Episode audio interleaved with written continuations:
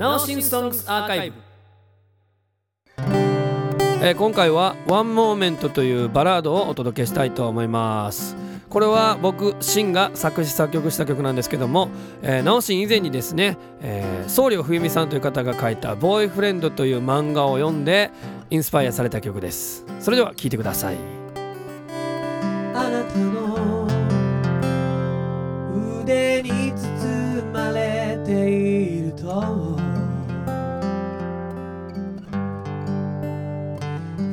こと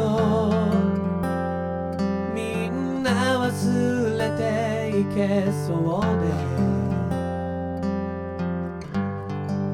静かに聞こえると息高まる想い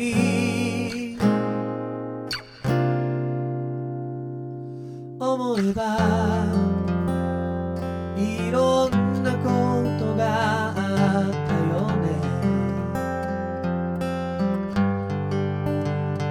わがままばか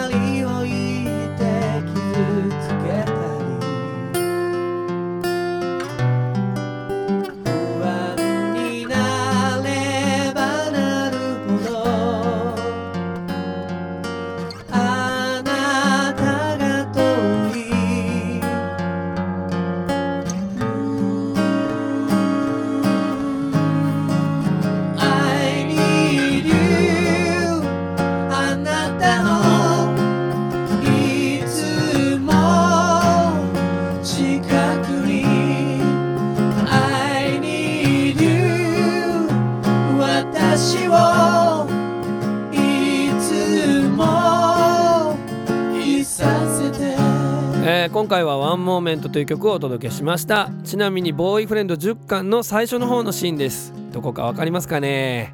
それでは次回もお楽しみに。